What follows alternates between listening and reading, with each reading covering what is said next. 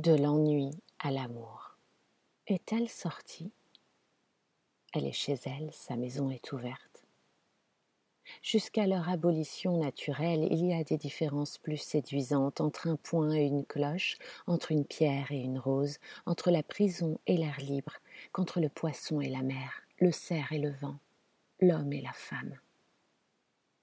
Mon élément, malgré les charmes du dehors, j'entre tout s'assombrit buisson des métamorphoses, le lit teinté d'étoiles s'étend comme un automne de brebis descendant vers les brumes de ma solitude.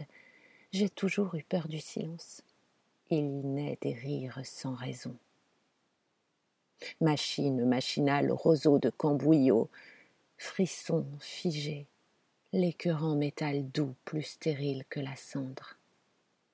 Face au rideau apprêté, le lit défait vivant et nu redoutable oriflamme.